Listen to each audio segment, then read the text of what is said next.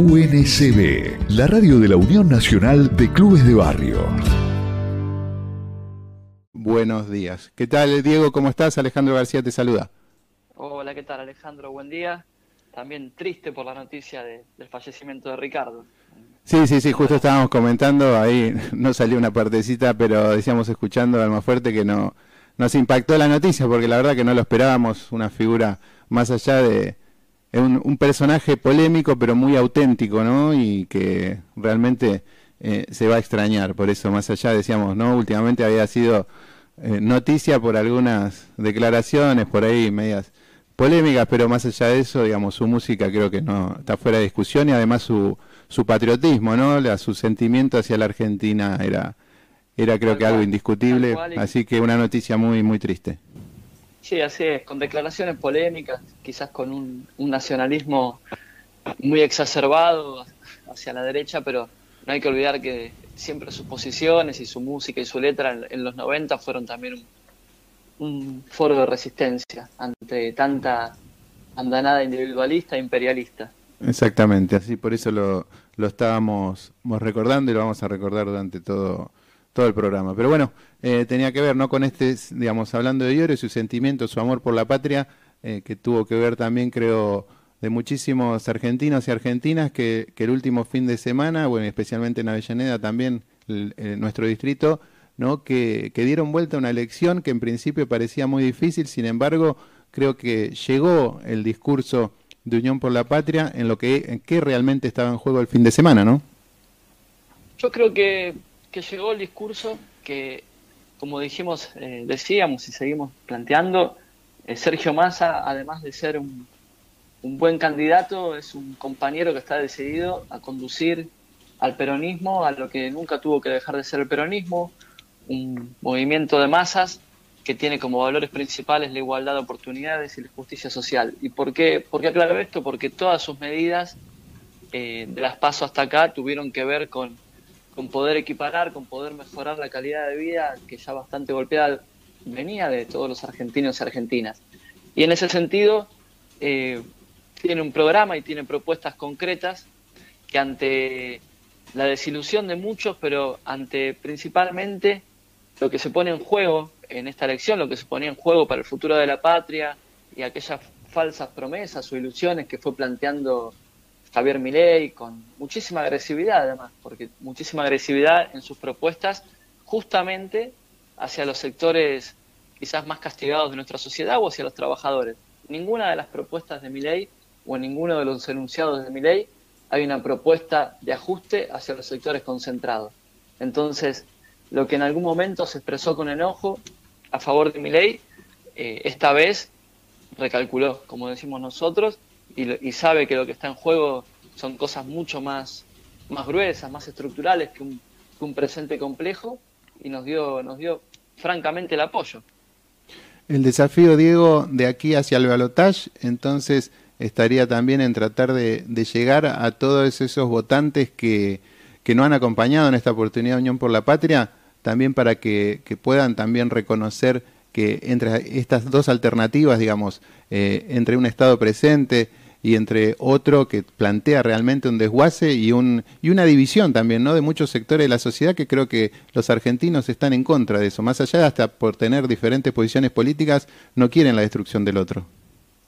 Yo siempre, mira, siempre planteo que la política, lo primero que la política es una herramienta de transformación, pero lo primero que tiene que hacer es convidar a ordenarle la vida a la gente, tiene que ordenarle la vida a nuestros vecinos, a nuestro pueblo y a partir de ahí transformar y en el medio del desorden la gente nos dio la espalda y cuando un candidato como Sergio pudo plantear de manera concreta cuáles eran estas propuestas para poder estabilizar la economía, para poder eh, ir a un rumbo de nueva, nuevamente de recomposición del salario, en donde quedaron muy plasmadas las propuestas referidas a la educación pública, a la soberanía, eh, a la equiparación de un impuesto tan desigual como, como es el IVA, una, una, cantidad de medidas que hacen el programa de, gobierno que va a tener Sergio Massa en los próximos años, y eso la mayoría de la sociedad lo recepcionó bien. ¿Y por qué digo la mayoría? Massa creció por lo menos 3 millones de votos, cerca de 3 millones de votos. desde las PASO hasta acá. Esos son votantes que obviamente en algunos casos habían votado a otras listas que no llegaron a pasar las PASO, pero también que habían votado juntos por el cambio. Es decir, ante la gravedad de la situación hay sensatez, hay reflexión y nosotros tenemos que dar respuesta a esa sensatez y esa reflexión de, de no solamente de la dirigencia política que la tuvo que hacer, sino de la escucha que tuvimos que hacer con, con centenares y miles de vecinos y vecinas. Y creo que ahora el que va a tener que, que recalcular su estrategia va a ser mi ley. Eh, porque acá no va más eh, la posibilidad de, amenazar a, a, los vecinos, de amenazar a los jubilados, de amenazar a las madres con hijos, de amenazar a los estudiantes, porque no hay, no hay posibilidad de construir ningún proyecto serio de país a partir de la amenaza, del terror y de las falsas promesas.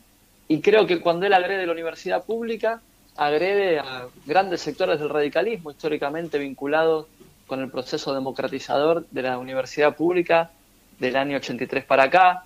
Cuando agrede a los jubilados, agrede a todos aquellos trabajadores eh, que están en condiciones de jubilarse o aquellos trabajadores y trabajadoras pasivos que durante más de 40 años hicieron sus aportes y de golpe se ven ante un candidato que plantea que el PAM iba a volar por el aire. Eh, creo que hay muchísima reflexión y en esto fue lo que se puso en juego, una sociedad que con muchísima madurez le demostró incluso a gran parte de la dirigencia política que jamás se equivoca. Y en Avellaneda una ratificación también al, proyecto y al modelo de gestión que lleva adelante Jorge Ferraresi, que si bien en eso es reconocido por propios y extraños, ¿no? Eh, estaba la incertidumbre también de qué iba a pasar con ese, con ese voto bronca que, que se había manifestado en las PASO de muchos sectores enojados tal vez por alguna situación económica que no y que el gobierno nacional no logró resolver. Sin embargo, creo que en estas generales volvió a ratificar eh, su, su, liderazgo, digamos, también y su llegada a todos los sectores del distrito. Sí, en Avellaneda hubo una campaña de muchísima cercanía.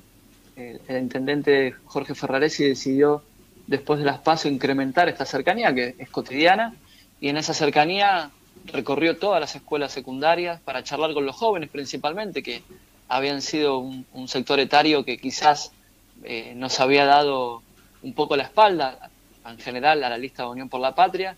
El intendente tuvo una, una muy buena estrategia de ir todos los días a las escuelas secundarias a escuchar y a charlar con los jóvenes y después diversificada la propuesta en obra pública, en la propuesta productiva, en la propuesta deportiva, en la propuesta que refiere a la salud. Eh, y eso se vio, eso se vio en los resultados. Eh, nosotros Unión por la Patria eh, pasó de 94.400 votos a 123.000. Estamos hablando de un incremento muy importante de eh, casi 30.000 votos. Esos 30.000 votos no son solamente electores que no habían ido a votar, porque en las PASO votaron 194.000 personas, acá votaron 236.000. Eh, hay una recomposición de la idea de la propuesta que tiene Jorge referida a una comunidad organizada, referida a una comunidad que creció a, los, a lo largo de estos últimos 12 años y eso se puso en valor. Eso se puso en valor en Avellaneda eh, y los vecinos votaron masivamente la lista de Unión por la Patria, ratificando nuevamente a Jorge Ferraresi como intendente por cuatro años más. Diego, te agradecemos mucho esta comunicación, felicitaciones a vos, a todos los compañeros ahí de, de Avellaneda, y bueno, seguramente vamos a estar hablando nuevamente porque hay mucho de aquí al 18, digamos que todavía falta, ¿no? Esto dejar en claro también para, para toda la militancia que, falta el último pasito, pero es muy importante también de poder llegar a todavía aquellos sectores que, que no han acompañado para que, que se pueda ratificar también eh, a través de Sergio Massa, ¿no? Porque es importante para los municipios tener un gobierno nacional eh, acorde y afina también a estas políticas, si no va a ser muy difícil. Bueno, sí, así es yo creo que, tenemos que estar con mucha esperanza, con mucha esperanza, porque eh, esto no es un cheque en blanco, lo que nos dio nuestro pueblo, pero sí hay muchísimas posibilidades del 19 de noviembre reafirmar un rumbo que tenemos que corregir, pero un rumbo nacional, popular y democrático. Así que, bueno, te mando un abrazo, mucha suerte y felicitaciones. Un abrazo grande, hasta luego. Ahí pasó Diego Bartalota, concejal electo de Unión por la Patria de Avellaneda, también bueno, subsecretario de Economía Popular de la Municipalidad de Avellaneda. UNCB, la radio de la Unión Nacional de Clubes de Barrio.